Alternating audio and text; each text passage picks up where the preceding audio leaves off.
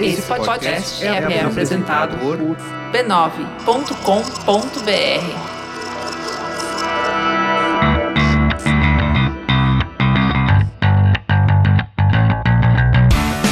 Olá, eu sou Alexandre Maron. E eu sou a Luciana Biniski. E esse é o Zing, um podcast com conversas profundas sobre assuntos aparentemente banais. É, isso aí. De volta, Luciana. Estamos de volta.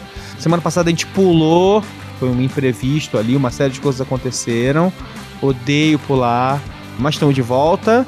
Essa é, semana é uma semana quente. É, semana é Essa uma semana, semana é uma semana muito quente. Muito quente, muito quente. Peço desculpas aos nossos ouvintes tento sempre que acontece alguma coisa desse tipo, pelo menos deixar um recado dizendo, gente, não tem a semana por isso, por isso, por isso. E a gente volta já já, não tome um susto, né? Porque é uma forma de manter o contato com os ouvintes e é legal que muita gente ouve, comenta e dá like também no, no áudio e tal. Enfim, estamos de volta, esse episódio número 25 e a gente tá numa semana quente, bem quente, né, Luciana? Tá não? quente. Tá quente. falar. Pois é. E não é que. E quem diria, não é esse verão interminável que assola o Brasil desde antes do inverno. é, pois é. É assim, essa semana a gente tem uma história interessante que é assim: um senador da República foi flagrado numa conversa e a gente não quer discutir política aqui. A gente até pode discutir política e vão acabar tocando em alguns assuntos eventualmente no meio da conversa. Quero ficar controlando dessa maneira, mas o principal assunto não é partido, isso, aquilo. O mais interessante da história é essa conversa, ela foi gravada por um iPhone do filho de um dos réus do caso. E aí tava o advogado, um advogado, o filho do réu e um senador da República, que era o Delcídio Amaral, que foi preso em um momento histórico, questionado juridicamente e tal, não sei o quê, porque ele é um senador é um parlamentar em mandato, né? Isso nunca tinha acontecido Sim. desde a da Constituição de 88. Mas já a... não era sem tempo, não é mesmo? e, e a gravação ela é incontestável e aquilo tudo é, é assim, não dá. É, é, é praticamente indefensável aquela história toda. Mas o mais interessante dessa história é assim: a gente vive um momento muito interessante, né? Isso não é a primeira vez, nem será a última, teremos isso cada vez mais, né? Em que não basta mais o meio de comunicação, seja ele qual for. No caso, quem deu furo foi a revista Época, Full Disclosure da empresa onde eu trabalho, que é a Editora Globo. Foi um furaço e tal, parabéns pro pessoal de lá, mas de novo, não é essa a questão. Mas são os meios de comunicação tradicionais adotando práticas que os blogueiros começaram a usar e tal, que é a ideia de que não é mais um mundo em que você simplesmente pega o assunto, edita ele todo e conta a história e só você tem acesso a tudo, né? Tradicionalmente a mídia, o jornalismo tradicional era assim, olha, você pegava uma tonelada de documentos e você simplesmente editava e contava a história e pronto. Queria, sim. Já há alguns anos, de novo, não é, isso não é uma, uma prerrogativa dessa história, já há alguns anos, dado o fato de que a gente tem hoje em dia internet, quer dizer, os próprios Wikileaks e várias dessas histórias contam com esse momento em que os meios de comunicação criam uma forma das pessoas terem acesso aos documentos. E aí, cara, quem quer ir fundo vai conseguir é, é, saber um monte de coisa interessante. Às vezes, inclusive, o Guardian montou um modelo em que as pessoas podiam, inclusive, assim, ler o documento, marcar uma coisa interessante que elas vissem para que eles depois fossem apurar melhor. Porque eles Sim. não tinham gente suficiente para ler aquilo tudo em tempo hábil. Então os próprios leitores podiam ler. Aí falar assim: ó, oh, nesse documento aqui, ó, tem um negócio legal, vocês deviam dar uma olhada nisso.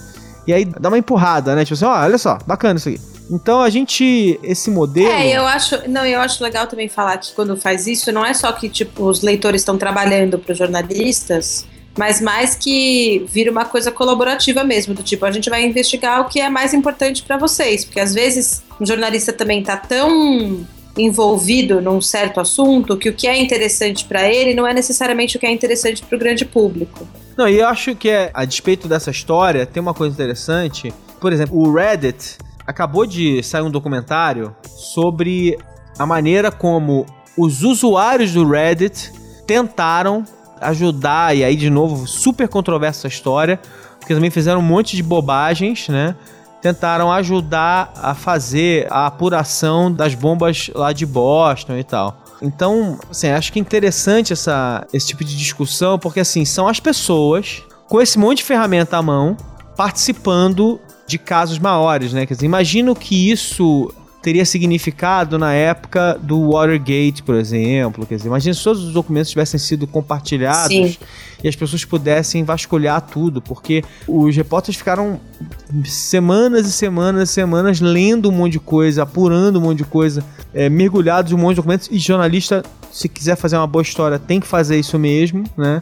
Mas quantas histórias a mais não podem surgir quando você faz isso? É, eu fico pensando assim, que é um produto direto desse momento que a gente está vivendo, que é um momento de riqueza de evidências de tudo, né? Quer dizer, se o mundo está sendo filmado, gravado, fotografado, sempre tem alguém que pode ser uma testemunha de alguma coisa e pode mostrar informação. Mais do que nunca, a gente vê na televisão, acho que sim, todo dia, todos os dias, tem hoje em dia um vídeo, uma gravação feita por uma pessoa que é usada pela imprensa para contar uma história, né? Quer dizer, os olhos capazes de apurar e de contar uma história, eles são muitos agora, são muitos mais do que antigamente. Você não depende mais só de um jornalista estar tá lá na hora exata com a câmera perfeita, com tudo junto. A gente está contando a história de forma coletiva.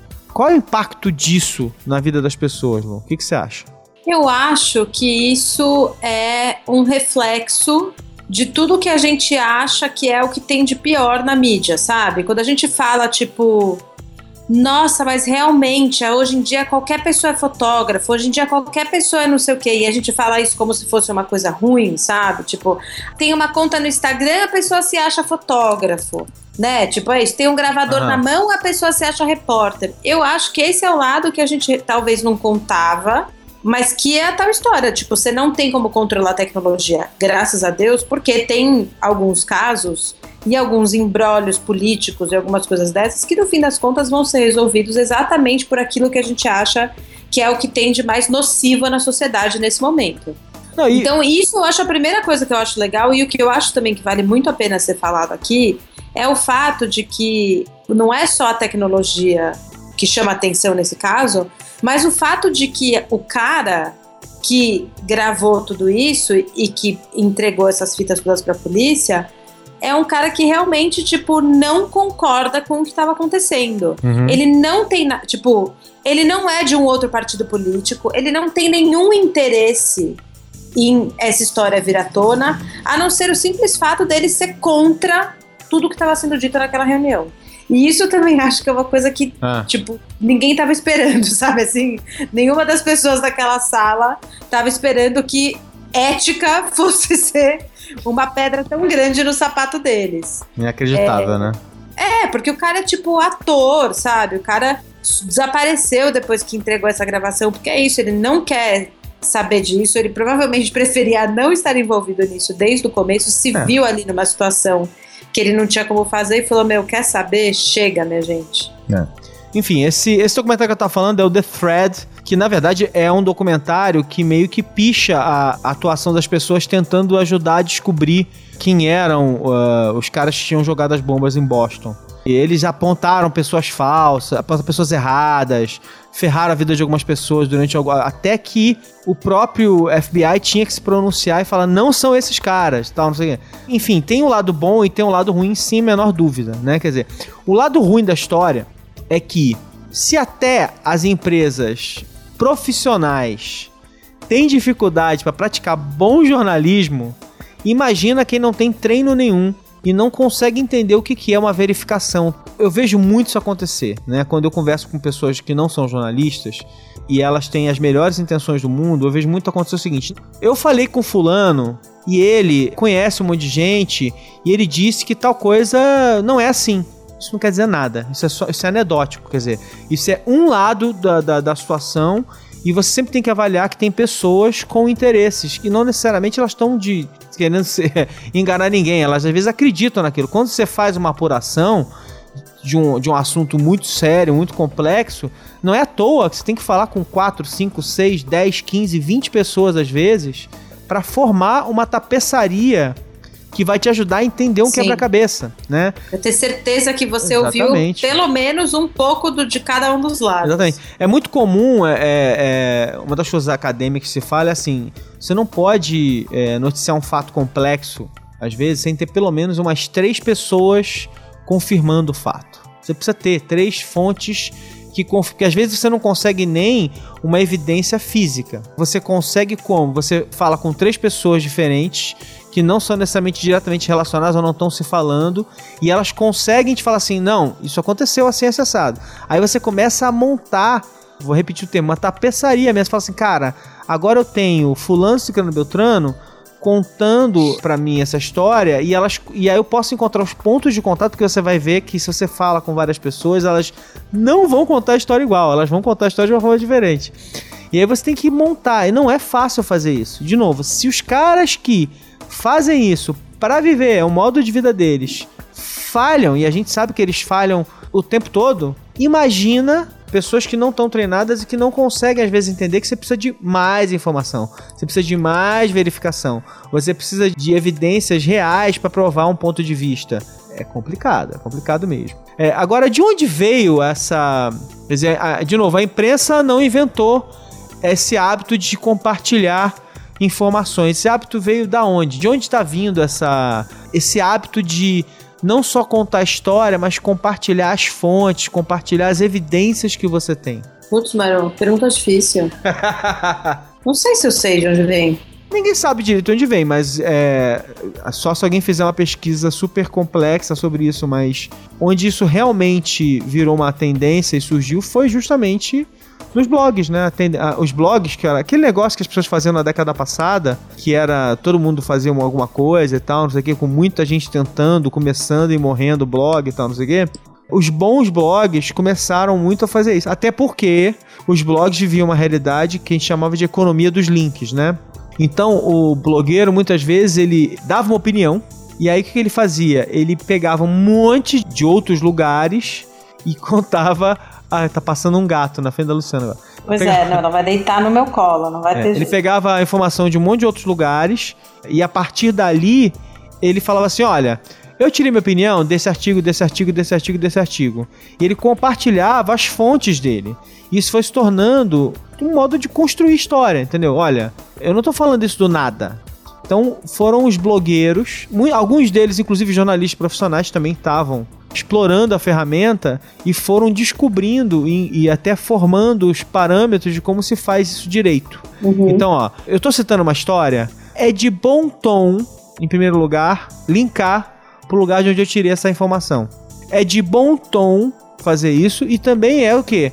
Eu tô incluindo você, eu tô colocando você no meio da discussão. Eu não tô mais só, sabe, cagando regra, falando assim, ah, foi assim. Não, não é só. Tô dizendo, foi assim, e aí eu tô trazendo, sei lá, matéria de sites de jornal, de revista, artigo que fulano escreveu, um vídeo do YouTube, né? E foram aí que foram começando a surgir as grandes ferramentas em que você agregava conteúdos que estavam soltos pela internet. Né? Sim. Esses Storyfies, a vida, essas ferramentas, elas foram criadas por causa disso. Tipo, cara, e agora? Aconteceu um, um evento importante, eu quero juntar os tweets, os artigos, os vídeos do YouTube de outros lugares, e eu quero que isso fique ordenado numa timeline para que as pessoas possam acompanhar o que está acontecendo, né? Sim, sim. Então, de novo, foram os blogueiros influenciando a imprensa tradicional. Quer dizer, essa é a minha tese.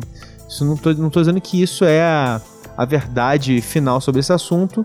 Eu não acho que é verdade final, mas eu não acho que também tá muito longe do fato de que, assim, a maior parte dos blogueiros também, que de alguma forma é, se sobressaiu, faz um trabalho bastante perto com o jornalismo, né? Tipo, eles fazem um trabalho bastante jornalístico, sem ter as amarras que a grande mídia tem. Então, eles também têm esse, essa capacidade, vamos dizer, entre aspas, de cobrar da grande mídia uma, uma cobertura um pouco mais completa, até porque eles em si já conseguem oferecer isso para os leitores, né? Ou enfim, para esse público que tem essa necessidade ou essa vontade de ir mais a fundo nas coisas. E aí eu acho que a, a mídia foi bastante influenciada pela mídia social como um todo, né? Essa coisa, quando todo mundo pode de fato se tornar um repórter em potencial, o teu veículo tem que oferecer alguma coisa que é muito melhor do que simplesmente relatar as coisas que aconteceram naquele É, dia. E, e eu acho que tem uma coisa interessante, né? Durante muito tempo as pessoas achavam, né,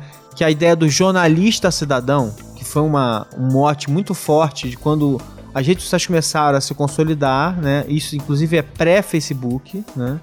Então tem aquele All My News, tem uma série de sites que foram tentando é, criar essa ideia do e além do conteúdo gerado pelo usuário e fazer com que pessoas normais escrevessem seus artigos. Eu e o Cris, a gente fez um site no início da década passada, 2001, 2002, que era o Idearo, que era uma versão de um fanzine que eu fiz na faculdade, que era a ideia do fanzine era o quê? Qualquer pessoa daqui da faculdade que eu conheça que seja que ache tem uma ideia interessante, pode escrever um artigo e eu publico os artigos.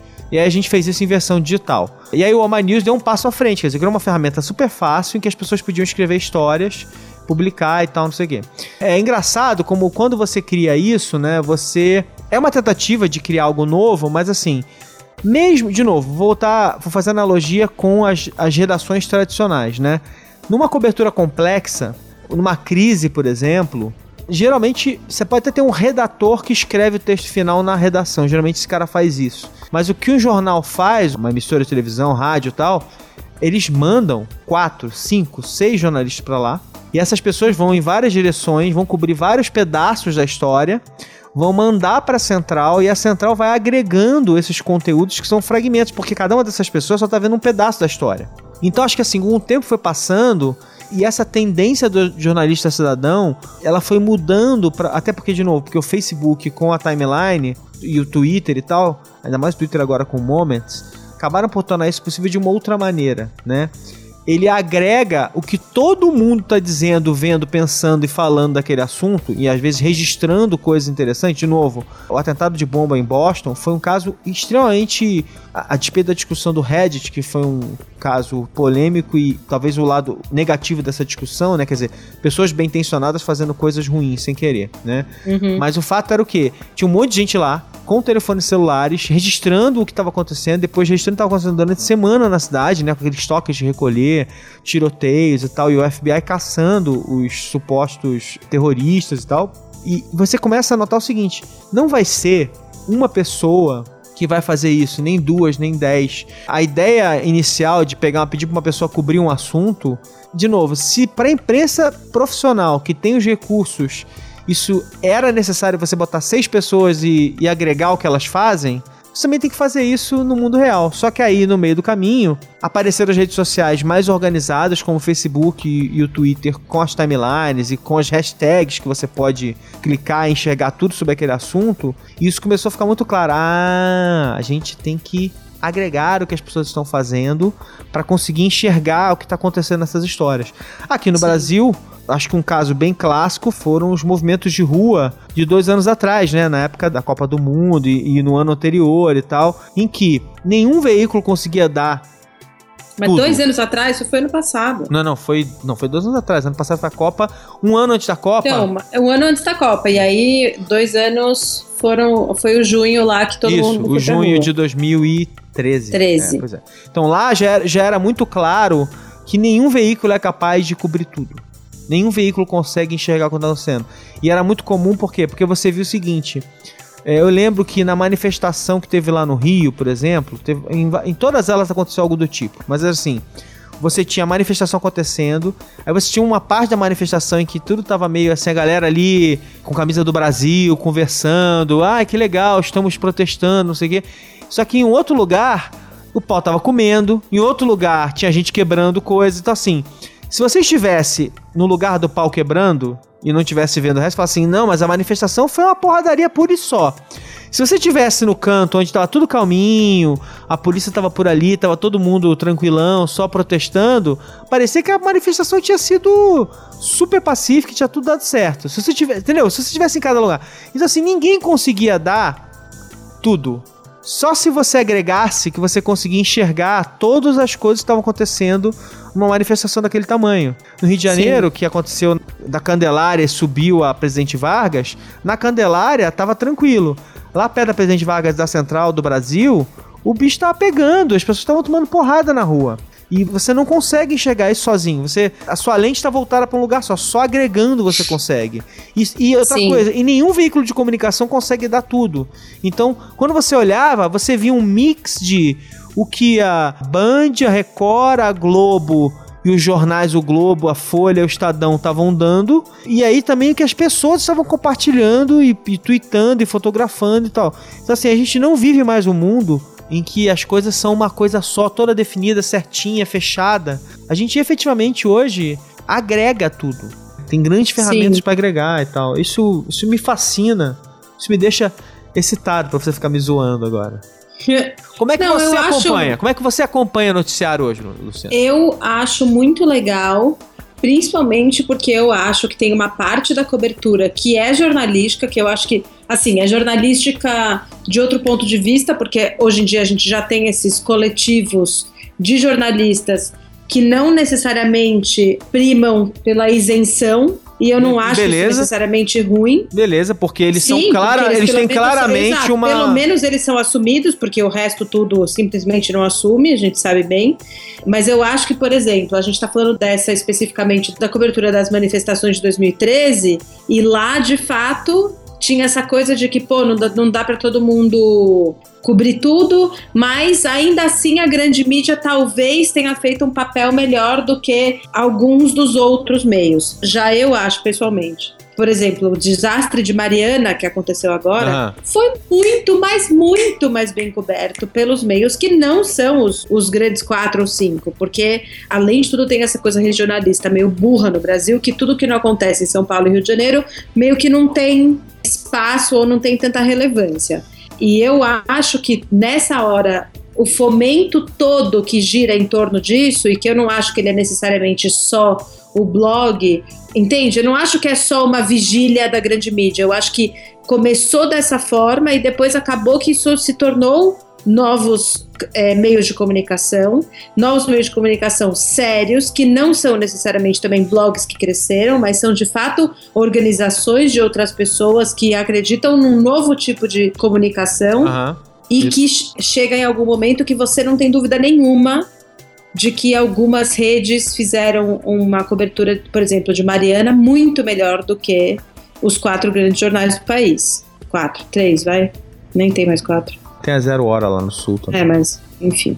Não, mas assim, eu, eu acho, olhando a, a história, até porque eu leio muito a cobertura do, dos grandes também, eu leio o Estadão, eu leio Folha, eu leio o Globo, eu leio menos Zero Hora, mas os três grandes de Rio e São Paulo eu acabo lendo muito. Eu sempre falo isso também, tem uma coisa que é assim, as pessoas costumam reclamar que tal veículo não deu isso, não deu isso, não deu isso. Bom, primeiro que ninguém consegue dar tudo, mas em geral, o que é muito comum é. Não, mas eu nem acho que não deu, eu acho que foi raso. Ah, não, ex exatamente. Mas é que eu acho assim, a profundidade, isso é uma coisa muito interessante, que assim, se você assiste, sei lá, Globo News e Band News, não sei o que lá na televisão, eles dedicaram horas a debater o assunto de formas muito. de vários ângulos.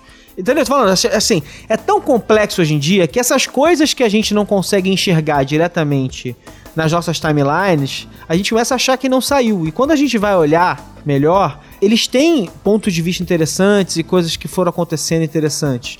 Sei lá, a crise da educação em São Paulo é algo que foi muito melhor documentado pela molecada que estava nas escolas compartilhando Sim, o que acontecendo. Sim, total. Né? Os jornais, as revistas, as a, eu vi muita coisa na rádio. Tipo, foram dando pedaços da história, mas assim, por mais que eles estivessem dando, e eu ouvi muita coisa equilibrada em várias rádios diferentes. Eu vi na Band, eu vi na CBN e tal. Coisas bem, bem equilibradas. Eu vi Inclusive os próprios comentaristas discordando e falando assim, pô, o que tá acontecendo lá e tal, não sei o que. Aí o cara fala assim, não, gente, mas poxa, peraí, os estudantes estão lutando pelo espaço deles, as pessoas estão tirando das escolas. Então não era uma coisa assim, tipo, ah, esses estudantes sem, sem nada a ver. Não, tinha gente falando vários ângulos, mas cara, isso não é, não consegue contar a história, não adianta, ela tá de fora. E o que é incrível é o seguinte: a molecada estava lá, claro que, de novo, com o olhar tendencioso no sentido bem neutro da palavra, né? Era o ponto de vista deles, então era tendencioso nesse sentido. Com o olhar deles, da história, com o ponto de vista deles e com a defesa que eles estavam fazendo do que estava acontecendo. Olha, eu quero lutar pela minha escola, eu não quero que feche, o governo tá me ferrando e tal, não sei o que lá. Até porque, é, provavelmente, eles não iam conseguir dar o ângulo do governo. Isso eles não conseguem, até porque o governo não quer falar com eles. O governo vai falar mal e mal, mal e mal com os grandes veículos de comunicação. Só eles conseguem falar com esses caras e tal, não sei quando conseguem. Então, de novo, acho que meu ponto nessa história é assim: não basta mais ler Folha Estadão, o Globo e Rede Globo e Record e Rádio CBN, Band. Não basta mais. Isso aqui, isso aqui eu acho fascinante na história. Tipo assim, se você só ver o que esses caras, que os grandes estão dizendo, você não consegue entender. O que é lindo da história é o seguinte, cara, vai dar uma olhada no que os moleques estão postando. Vai lá, vai ver o que as pessoas estão postando sobre Mariana, que é tanto o que as pessoas estão postando de lá, de perto, né? Quanto que as pessoas estão postando em termos de opinião, o que as pessoas estão sentindo em relação a isso, né? Sim. Então, assim, tipo, isso é parte da história, isso é parte da discussão. E eu acho isso fudido, assim, tipo, isso faz. A narrativa ela é construída com algo mais. Entendeu? A, gente, a gente criou uma camada nova, linda, fascinante, em cima da cobertura usual. E isso é um negócio que só adicionou complexidade e sofisticação a, a isso tudo, né? Quer dizer, Sim. se você souber ler, se você conseguir navegar por essas coisas todas, você vai ver coisas muito interessantes. Agora, por outro lado, é o seguinte: uma coisa que eu lembro é, na minha timeline, se eu não sair, se eu não me desse ao trabalho de novo, é porque eu sou consumidor de mídia voraz, assim, se eu não saísse da timeline um pouco do usual, do que tava vindo para mim de forma passiva, eu não ia ver nada do que tá acontecendo nas escolas de São Paulo, tá? Tipo assim, isso não existe. Porque as pessoas que eu conheço da minha bolha, né, talvez estivessem menos interessadas no assunto. Mariana bombou na minha timeline. Mas as escolas de São Paulo, bem pouco. E Mas Mariana bombou na sua timeline dos, dos grandes meios de comunicação todo mundo, ou de, mundo, outros? de todo mundo, porque muita gente compartilha também o que está sendo noticiado. Acho que é um pouco de tudo. Eu acho que assim, geralmente a cobertura mais factual e coisas mais específicas vem da imprensa e a cobertura mais emocional e mais opinativa vem das pessoas que estão compartilhando e comentando. Então assim, olha isso. Ah, eh, que absurdo, sabe? Tipo assim, aí tem uma, uma série, tem uma carga emocional associada às vezes a um- até uma matéria mais fria, né, mais factual de um órgão de comunicação é, tradicional. Então eu vi muito isso acontecer. Agora de novo, se eu não me, esforçasse um pouco para sair da minha timeline usual, né, que estava ali acontecendo passivamente, eu não ia ver nada sobre é, as escolas de São Paulo. Sobre a molecada ocupando 80 escolas em São Paulo, dezenas de escolas, né?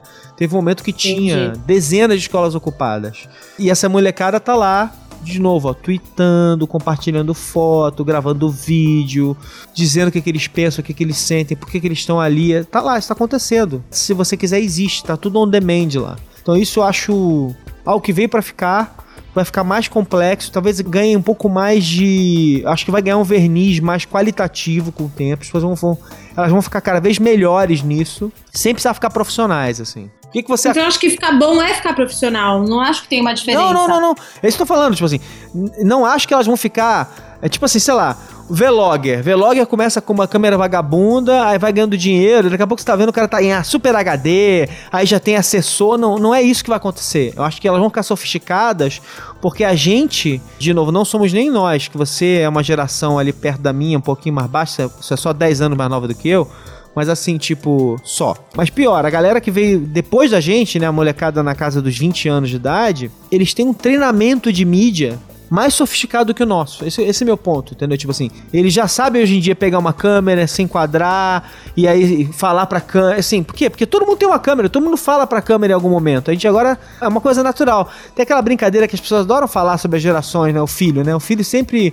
O pai sempre fala assim, nossa, mas como as crianças de hoje são inteligentes, né? Eu até tava falando isso hoje pra um amigo meu. Eu falei assim, não, você não tá entendendo. As crianças sempre foram incríveis. Elas sempre sabem fazer coisas que a gente não sabe, porque elas nascem com essas coisas e elas simplesmente vão aprender. Assim como eu sabia operar, sei lá, os eletrônicos da casa, minha mãe não sabia nem tocar nas coisas direito. Agora as pessoas ficam impressionadas porque os filhos sabem usar celular, iPad, não sei o que, lá. É normal, é assim que funciona. E, e eles vão ficar impressionados com os filhos deles operando a máquina de teleporte. O carro voador, que eles vão ter medo de, de operar, sei lá o que, que- o que vem pela frente, entendeu?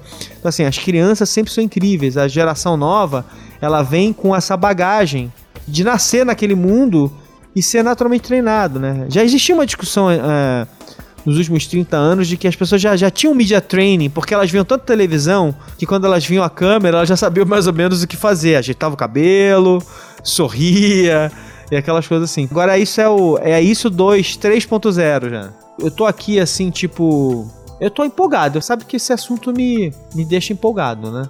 Eu fico feliz que te empolgue, Maron, porque a minha visão é, você sabe, né? A minha visão é sempre um pouco mais fatalista das coisas. Eu acho que tá tendo uma mudança grande, assim, da, de onde a gente consome as nossas mídias, assim. Eu não acho que vai ser uma coisa meio tipo, ah, e aí é tão bom amador que de repente fica bom. Não, eu acho que vão surgir novos portais, assim, novas grandes empresas de mídia, que, ah, se Deus quiser, não vão ficar tão surgindo, grandes quanto as nossas, sim e que e o resto vai falir mesmo, porque tipo, para mim, na minha na minha timeline, nenhuma notícia relevante de Mariana era de um grande portal, nem uma.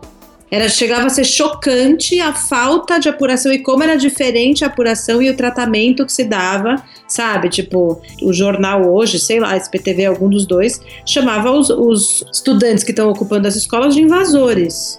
Mano, é tipo, não dá, entendeu? Chega num, num tal nível que a discussão tá em outro canto que essa grande mídia que tem uma agenda que finge que não tem, mas é óbvio que tem, fica tão escancarada e é tão ridículo o jeito que eles tentam esconder os interesses, os próprios interesses, que, meu, nem, assim, é, é ridículo. Bom, Mas eu... isso, é, enfim, é a minha opinião pessoal. Na minha timeline, a galera já desencanou totalmente dos grandes meios de comunicação qualquer maneira é o seguinte, eu acho que o meu ponto aqui, eu acho que não nega o seu, é o seguinte, meu, o que eu tô querendo dizer é assim. A timeline de cada pessoa é muito pessoal. Tá? Então, assim, isso é um artigo na, na Quartz e um artigo no Washington Post, de novo, à luz de outro evento que aconteceu na semana passada, horroroso lá em Paris, que foi o atentado terrorista e tal, não sei o quê, que era a discussão sobre é, por que, que as pessoas ligaram mais para Paris do que para Beirute, toda aquela coisa e tal. E uma das coisas interessantes é assim, a Quartz foi buscar Quase sou o Washington Post, não lembro agora, acho que eu compartilhei os dois. Foi buscar, inclusive, pesquisa sobre o que acontece na timeline, tá? Então, assim, tipo, carece de comprovação, né? E eu não tenho como comprovar isso, e é só uma tese minha, assim, uma ideia minha sobre essa situação, é assim. Grande parte do que você vê na timeline é reflexo do que você e as pessoas que você interage de alguma forma, que são mais importantes para você, e isso o algoritmo do Facebook supostamente está tentando fazer, estão interessadas. Só assim, tipo, talvez uma das grandes coisas acontecendo seja o seguinte: você e a sua bolha de pessoas que você conhece estão menos interessadas naturalmente no que a grande imprensa está dizendo, provavelmente com razão, porque não reflete o não reflete ponto de vista, o seu ponto de vista do mundo, você, você não se sente espelhado ali.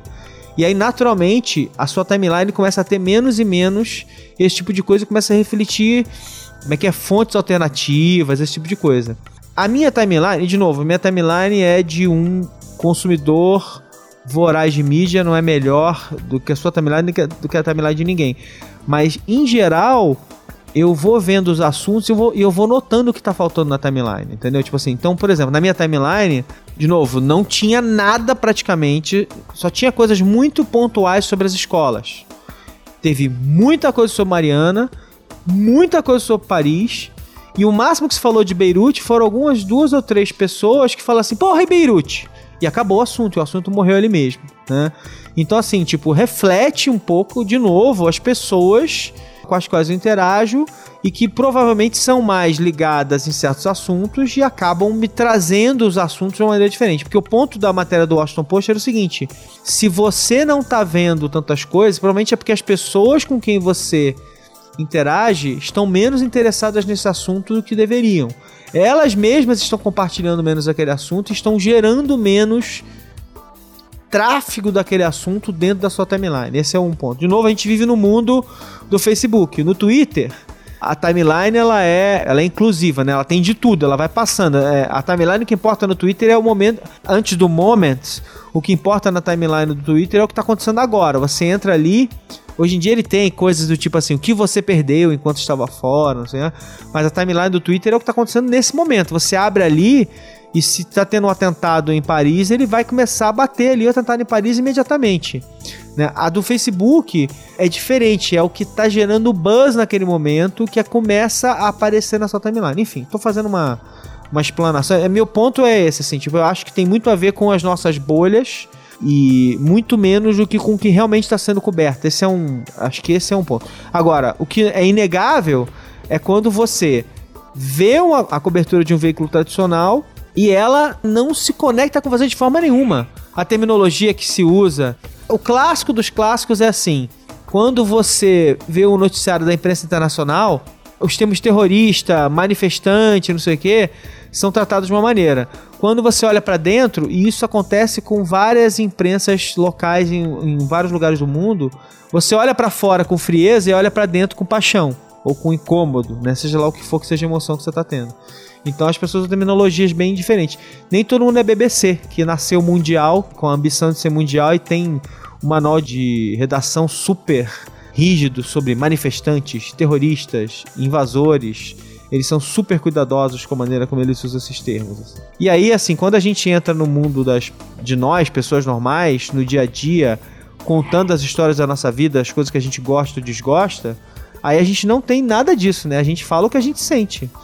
A gente vai dizer se a gente acha que aquela pessoa é invasor, criminoso, safado, é, terrorista, esse tipo de coisa. Ou se é cidadão, né? Ou se é cidadão. Acho que tem muito assim. Essa semana a gente não teve o, na sexta o episódio de comentários, então eu queria fazer o seguinte: a gente fazer os comentários nesse próprio episódio mesmo. Então acho que a gente pode partir para os comentários agora. Você tem alguma última coisa a colocar sobre o assunto da semana, Luciana? Eu acho que é só isso, assim. Eu acho que, na verdade, aquilo que eu falei desde o começo, desde o começo não, mas a hora que a gente estava falando de onde veio esse, esse furo né, da semana e, e do fato de ter um senador preso em mandato, que eu acho, tipo, incrível. Eu acho, tipo, incrível porque eu acho que é meio isso, assim, quando a gente discute que a gente não, não, não quer mais corrupção e a gente não quer mais mesmo, é em todos os níveis. E aí, só isso, assim, eu acho que mais do que a tecnologia que propiciou isso. esse isso, é tipo, cara, essa nova maneira de pensar e, e essa forma da pessoa também se colocar de uma maneira diferente no mundo, que eu acho que também tem a ver com a forma de como a, as notícias são espalhadas. Acho que no fundo tudo está conectado, não é só porque os grandes meios de comunicação não são mais os únicos lugares para onde você pode correr na hora que você tem uma notícia, enfim, mas também porque quando você tipo dá esse poder às pessoas e as pessoas se sentem parte da história delas, da história do país, da história... é meio isso assim, você não sabe até onde isso pode levar. E aí um ator que a princípio não tem nada a ver, simplesmente se torna tipo o personagem principal de talvez, né, assim, o, o, desenrolar de um grande escândalo de 2015. Que, né, gente, 25 de novembro, a gente não achava mais que a gente ia ver um grande escândalo esse ano. É. Pensando nos amigos que ficam fazendo plantão de fim de ano, retrospectiva, Nossa. que devem ter pensado, puta que pariu! É. Não, eu, mais é. uma coisa pra gente apurar. Não, e assim, uma amiga, uma amiga minha tava, botou hoje no, na timeline e falou assim então, a pessoa tá comentando, tá combinando fim de ano, aí o pessoal vai e fala assim: O que você vai fazer no Natal? Aí eu falo, tal. E no Ano Novo? Aí ela fala assim: Pois é, as pessoas normais elas têm Natal e Ano Novo. Eles não sabem o que é ter plantão. Você tem que escolher ou Natal ou Ano ou Novo. Ano Novo, fim. As duas coisas não serão permitidas. É, pois é, médicos passam por isso também. A vida é assim mesmo. Bom, então vamos pros comentários da semana? Vamos. Sem soluços? Tá, já passou. Tá. Sorry. Então vamos pro próximo. Comentários da semana. Então, Lu, o episódio da Princesa Leia não foi nosso episódio mais ouvido nos últimos tempos. Foi normal, beleza. Mas foi, acho que foi o episódio mais comentado, mais comentado da história da do Zing. história do Zing, eu também acho. Foi mais comentado. É, teve uma parte muito é, interessante por causa da. Porque eu dei aquela. Eu fui categórico naquela discussão e, de novo, é, eu tava tentando, tava tentando estabelecer um ponto e aí as pessoas ficaram até incomodadas com a história do direita esquerda que eu falei e tal, não sei o quê. E aquilo ali, só aquilo ali, cara, rolou uma, uma, uma trilha de uns 5 ou 6 comentários em sequência. O cara comenta, Sim. não sei quem responde, aí outro cara responde, aí você entra, aí não sei quem rebate, aí não sei. Foi interessante pra caramba. Então, difícil agora é fazer jus a, a tudo isso. A tudo né? isso, né? Porque foi muito, muito legal, assim, tipo. A galera caiu de cabeça, fez comentários incríveis. Eu vou, eu vou começar aqui com o e-mail que eu recebi, tá? Depois você pode escolher um comentário para você ler. O e-mail veio do Jardel Orlandim. E ele diz o seguinte, ó: Olá, zingueiros, tudo bem? Adorei o programa. Sou estudante de comunicação, publicidade e propaganda. Minha namorada de psicologia e o assunto igualdade de raça ou gênero é pauta constante nos nossos papos. Além, amo, amo. É, além de vários outros temas abordados por vocês. E foi por isso que resolvi escrever. Queria agradecer vocês por, de certa forma, debaterem conosco. E eu gostaria de destacar dois pontos do programa. Assim como o Maron comentou, acho necessário separar o pensamento político e econômico das demandas sociais. A Luciana rebateu em seguida, dizendo que isso não acontece nem entre os políticos. É verdade é, e é triste. Meu pensamento político é mais voltado para a direita, mas nem por isso acho que as demandas sociais não devem ser atendidas. E dessa forma, sinto-me pouquíssimo representado. Parece, para mim, que os partidos criam uma espécie de persona e vão com ela até as últimas consequências. Não sei se o motivo é o medo de perder possíveis eleitores, mas vejo pouca gente pensando e agindo por si. Alguém aponta e todos vão. O que, repito, é triste. Chegando em Star Wars. Tá ouvindo, Lu? Tô. Ah, tá, porque desapareceu tua imagem aqui. Chegando em Star Wars, fiquei em dúvida sobre qual seria a melhor forma de me expressar. Espero que não me entendam mal. Preciso confessar que nem havia me dado conta nos trailers que os atores principais do episódio 7 serão um homem negro e uma mulher. Quer dizer, percebi, mas não me importei. Não sei se isso é bom ou ruim, mas só me dei conta do peso desses fatos quando o fuzuê danado de preconceituosos invadiu as redes sociais. É interessante isso mesmo. Isso foi impressionante, né? Tipo, o nego reclamando do protagonista ser negro e tal, não sei o quê e da heroína. É, é, é, realmente a gente tá em 2015, mas de vez em quando parece que a gente não tá. Demorei para ouvir o Zing por causa da voz do Baron, não por causa do nome. É, quando comecei, gente, as pessoas me amam mesmo. Muito obrigado pelo amor de vocês. Quando comecei, obrigada pelo amor para mim, que todos sabemos que é muito maior. quando comecei, me viciei nas conversas de vocês e me acostumei com a voz. Recomendo para todo mundo. Já enviei outras mensagens. Vocês receberam meus e-mails? Recebemos. E não dá para ler tudo no ar. Eu, eu achei importantíssimo ler esse e-mail hoje, só porque você perguntou: alô, tá recebendo? É que eu não consigo responder, né? Vocês já pensaram em fazer um programa sobre a famigerada estátua da Nick Minaj? Cara, essa história é bizarra. Você viu essa história, Lu? Você chegou a clicar quando, quando eu te mandei o e-mail? Não. Então, é o seguinte: é, é, a estátua da Nick Minaj. É Minaj ou Minaj que a gente tem que falar, Lu? Você Minaj. que. Obrigado. A estátua da Nick Minaj no Madame Tussauds ah, eu cliquei. Que cliquei, é ela de que quatro. Ela, que é ela de. É. Num biquíni e tal. É, e aí a galera começa a fazer coisas meio bizarras e tirar foto e compartilhar. O que, que você acha disso, Lu? Eu acho a mesma coisa que eu vou dizer para uma amiga que eu conversei essa semana, porque ela tem uma filha de 8 anos e ela deu uma bronca na filha, porque a filha queria dançar funk. E eu puxei ela de canto e falei: parou agora. Isso. Cada um faz o que quiser. Isso. Não tem essa de falar para sua filha que ela não pode se expressar. Ela é uma criança de 8 anos e uma criança de 8 anos não tem nada de sexual. Ela tá querendo simplesmente se expressar e dançar como ela vê as mulheres dançando na TV. Se isso é certo ou se é errado, já é um segundo ponto. Mas o ponto é, a sua criança de 8 anos não tá fazendo nada de errado. Se a sociedade sexualiza isso, o problema é da sociedade e aí a gente tem que saber bem quem que é o inimigo aqui pra gente combater. Eu acho que a história da Nicki Minaj é bastante isso, assim. Certamente que ela poderia ter assim, é aquela velha história que a gente fala do feminismo que os homens falam assim, ué, mas se você não gosta de ser uhum. de que prestem atenção em você na rua, é só você sair todo dia de calça de boletom. Minha gente, vamos precisar rever isso aí. Então eu acho que é a mesma coisa com a Nicki Minaj. Ah, mas ela também, né, ficou assim no clipe, não tem nada a ver. E ela pode ficar assim também na Madame Tussauds e pode ser respeitada como mulher digna de respeito que ela é. Porque apesar de todo mundo achar que ela dança de um jeito X ou Y e que isso é o suficiente para achar que ela é X ou Y, a Nick é uma mulher inteligentíssima, ela dá entrevistas ótimas. Teve uma, uma entrevista, inclusive, ultimamente, que ela deu, que eu não vou lembrar para onde que foi, acho que foi pro New, não, não foi pro New York Times. Eu compartilhei no meu Facebook, depois ah. eu ponho aqui nos, nos comentários, que ela é bastante categórica, ela praticamente encerra uma entrevista quando a jornalista meio que dá a entender que ela tem que tomar o lado ali de uma briga e, e meio que tenta ser sexista com ela e ela fala, minha querida.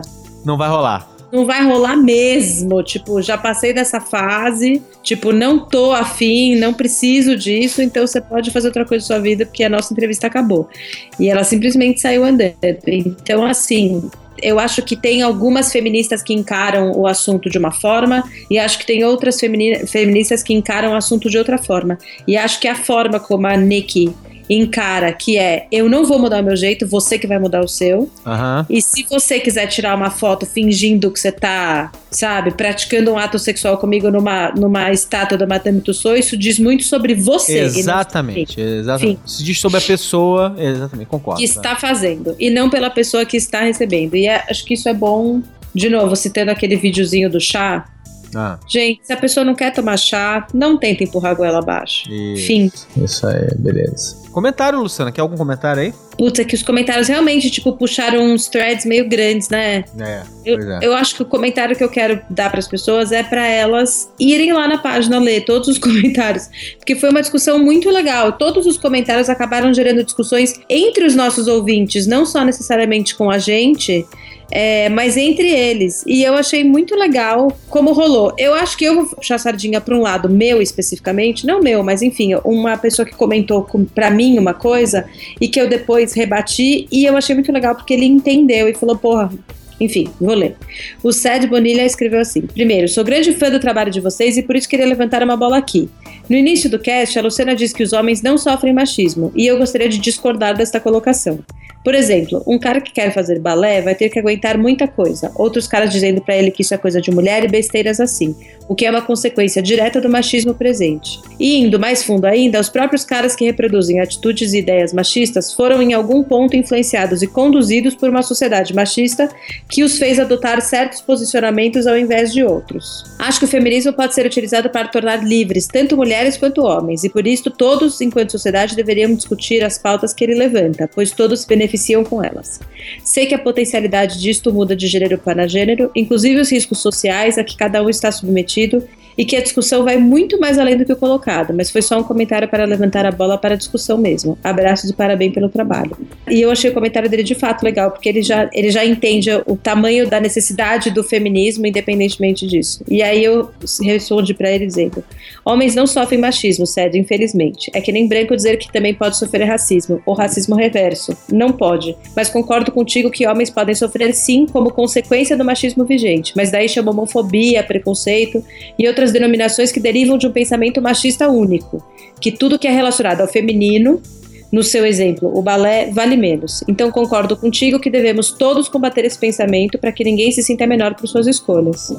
E aí ele falou: realmente acho que me confundi com a forma de me colocar. Vendo o que você disse, ficou mais claro que o homem sofre com as consequências do machismo. Acho que a homofobia, por exemplo, tem bases muito fortes no pensamento machista e não com o machismo diretamente. Ainda que eu não consiga definir uma linha clara entre o que vem antes e o que vem depois. Obrigado pela resposta. E aí eu realmente fiquei feliz, assim, porque, porra, é, é tão legal saber que a gente tem ouvintes que não só participam, mas que estão de fato abertos à discussão, né? Sed melhorou minha semana, queria falar isso pra ele. Eu vou passar pro próximo aqui. Nossa, mas tem muito comentário, gente. Ah, sim, tem um cara que também pegou no seu pé, né? Que é o Netu. Ótimo cast. Eu sempre achei meio bizarro esse fascínio da galera com a Leia, a escrava Leia, né? Eu assisti pela primeira vez os filmes quando era muito pequeno, 10, 12 anos. Vi a galera comentar dela, mas nem lembrava onde ela aparecia. Hoje eu tenho uma compreensão muito próxima de vocês e que o conceito da personagem foi deturpado. Mas uma coisa me incomodou no fim do cast, quando a Luciana fala que uma mulher estava se culpando pelo fim do relacionamento usando motivos super machistas.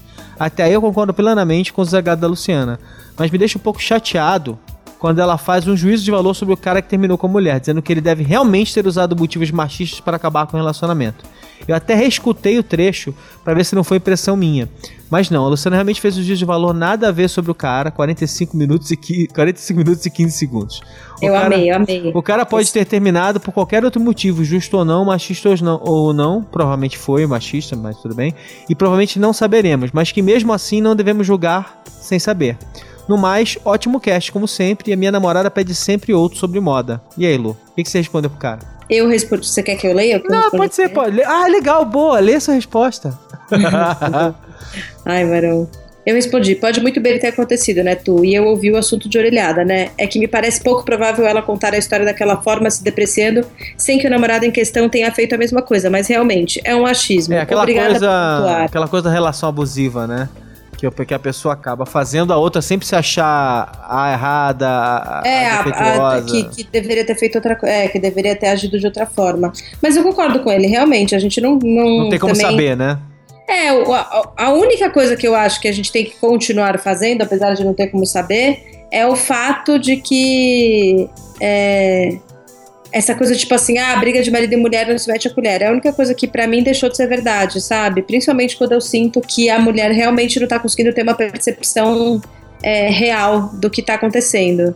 Então eu acho sim que a gente tem que meter a colher, mas só quando é amigo, né? Como essa era orelhada, eu realmente não meti. Tem algum que você queira ler ainda aí? Acho que não, acho que, acho que é isso. A minha dica é leiam todos. é, eu vou ler aqui um do Rodolfo Bicalho. É legal olhar para trás e procurar entender como o mundo funcionava naquela época, mas o ruim é que sempre acabam criando juízos de valor sobre quem declara ter gostado da cena. Por exemplo, eu acho legal a cena em Duro de Matar em que John McClane caminha descalço sobre caco de vidro. Sei lá, talvez eu seja um sádico potencial. Mas também pode ser que eu saiba que aquilo é só ficção e que depois o ator vai estar em seu camarim são e salvo. E sobre roupa de personagens femininas, não precisamos ir atrás de uma cena de 15 minutos de 30 anos atrás.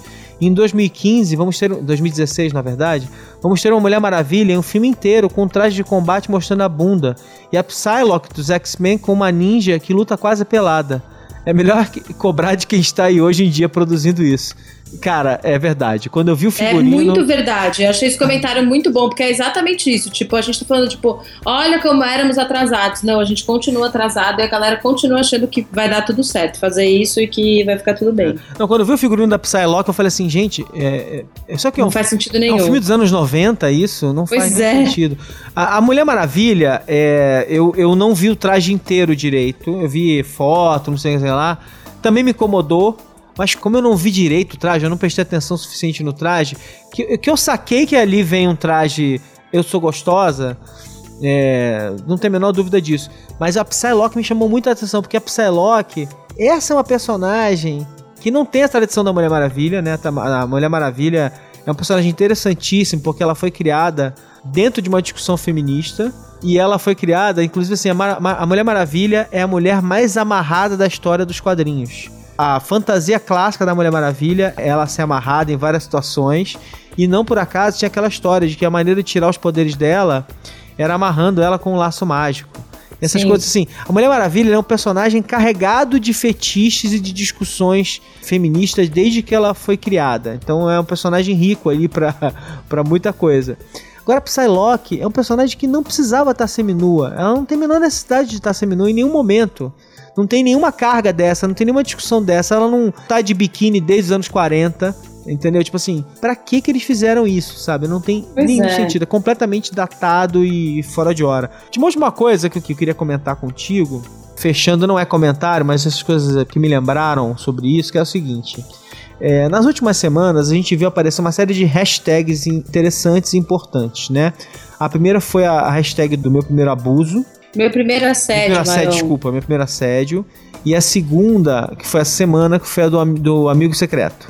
Eu queria, é, já que a gente está falando aqui, ainda é uma, um rescaldo de um assunto feminista e tal, discussão da Princesa Leia e tal, eu queria um pouco discutir o seguinte: o que vocês mulheres sentem quando homens entram nessas discussões e se apropriam delas. Tentam até, inclusive, citar momentos em que eles foram abusados, ou contam uma história, ou tentam colocar assim, meu amigo secreto, não sei quem, sei que lá. Sabe, tipo assim, tudo bem que você não pode representar a classe, mas você pode dar um ponto de vista de uma pessoa que está no meio disso tudo. O que que, o que, que, o que, que as mulheres sentem quando ficam vendo os homens tentando entrar na discussão dessa maneira?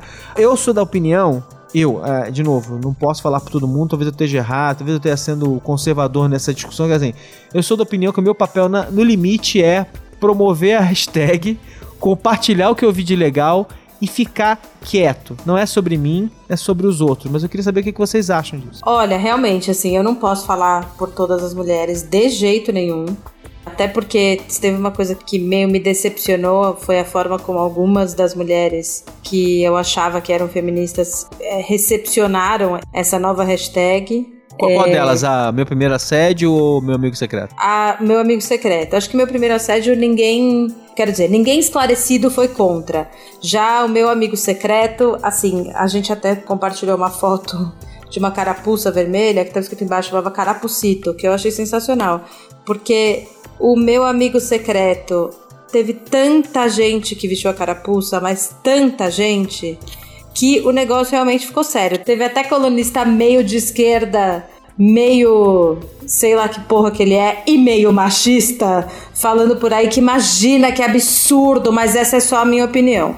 Então, enfim, e aí é- eu, eu tava até discutindo com uma amiga minha, a gente tava, tava conversando num grupo feminista se a gente dava só unfollow ou se a gente dava unfriend nas mulheres que tinham curtido esse post do Antônio Prata, que eu achei apenas assim, meu, achei no mínimo criminoso, pra não dizer mais. Eu não vi, eu não vi esse é post, eu não vi esse post. colunista Antônio Prata se achou no direito de dar a opinião dele, não só de dar a opinião dele, mas dizer assim, ó, ah, os outros ainda eram importantes, agora esse, hein, gente? Não, teve uma coisa que. Coisa mais absurda, quer falar, falar direto pra pessoa. Isso. Que é o típico comentário de quem serviu a carapuça, assim, sem dó nem Não, mas eu piedade. acho também que não entendeu a, a discussão, né? Porque assim, pra mim, Não, na minha mas, assim, leitura. quem entendeu a discussão, eu não, eu não tenho dúvida nenhuma. Porque na minha, de novo, de- olhando de fora, a hashtag aparece meio, eu falei, o que, que é essa hashtag?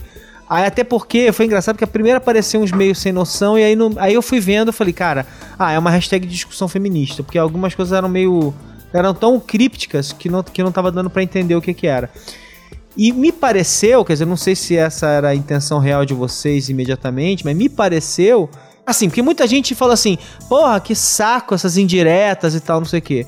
Eu- é, inclusive, gente boa, eu ouvi falar isso. Eu falei assim, não, gente, não é, é isso. É que a ideia é, é justamente criar es- esses arquétipos, assim, não, não ir de. Não, não interessa dizer que foi fulano, porque foi um monte de gente, Exato. sabe? Foi um monte de gente, continua sendo um monte de gente, e eu digo isso e falo pra todos os meus amigos que já começaram a entender que talvez tenha alguma coisa aí pra explorar, porque tem alguns que realmente enfiam a cabeça, né, cavam um buraco, enfiam a cabeça dentro e finge que não é com eles, exatamente porque eles não são enfim, homens que assediam as mulheres na rua. Então eu acho que tem muito essa coisa do tipo, ah, mas eu não assedio mulher na rua, eu não sou machista. E o que eu achei bom dessa nova hashtag é que começa a, a mostrar esse machismo velado, que eu acho que é um machismo que. Eu não acho que ele é mais perigoso, é óbvio que o mais perigoso é esse machismo que mata a mulher.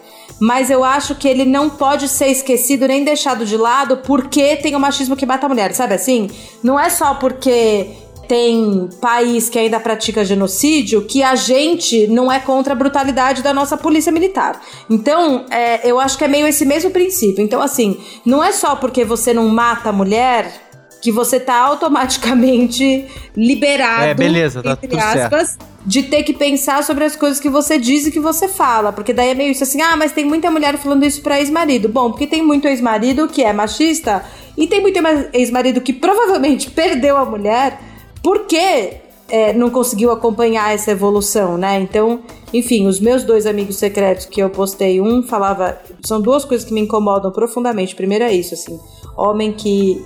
Pra mim, exemplifica muito bem essa coisa do homem moderno que não entende que o machismo dele não tá só em olhar pra mulher e falar, mas essa saia tá muito curta, vai trocar. Mas tem essa coisa do tipo assim, ah, eu sou muito moderno, vamos trazer mais uma pessoa pra gente fazer sexo a três, mas aí tem que ser mulher, porque homem, pra mim, não vai rolar. Que eu acho completamente absurdo e machista, que é meio isso, assim, ah, imagina, mas como você é careta, contanto que não mexa no meu cu, tá tudo certo. Mas no seu, né, assim, vocês entre vocês, vocês podem fazer o que vocês quiserem, contanto que eu continue aqui no meu papel de homem macho, másculo, tá tudo certo. É.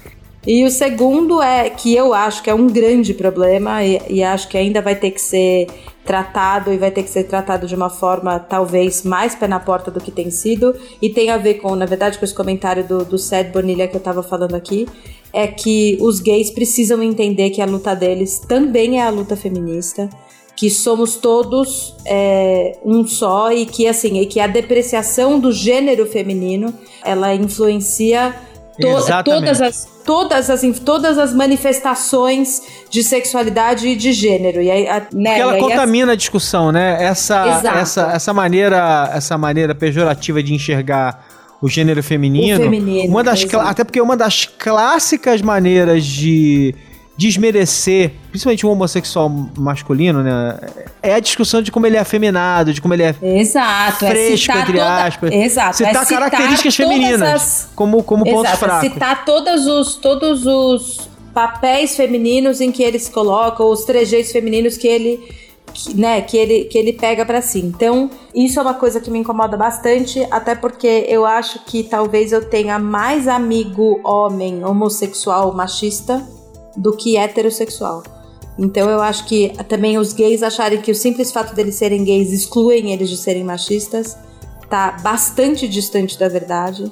É, e acho que, enfim, aí é isso, não é o meu lugar de fala. Quem tem que falar sobre isso são as lésbicas. Mas acho que as lésbicas concordam muito comigo, porque isso é um problema sério também Aham. na corrente LGBT. Quanto mais eu, eu estudo feminismo e, e minorias em geral, mais a gente percebe que, mesmo quem é minoria em algum espaço, ele tende a deixar de lado essa compaixão com as outras minorias assim que ele se torna o opressor de um outro grupo, né? Então, enfim, o LGBT é isso, assim, os gays são discriminados, as lésbicas também pela sua sexualidade, mas eles não, não excluem o fato dele, do gênero deles masculino ser opressor em relação ao feminino. Então, é isso, os gays, é, quando lutam pelas causas deles, muito raramente incluem as lésbicas, os transexuais e, e bissexuais.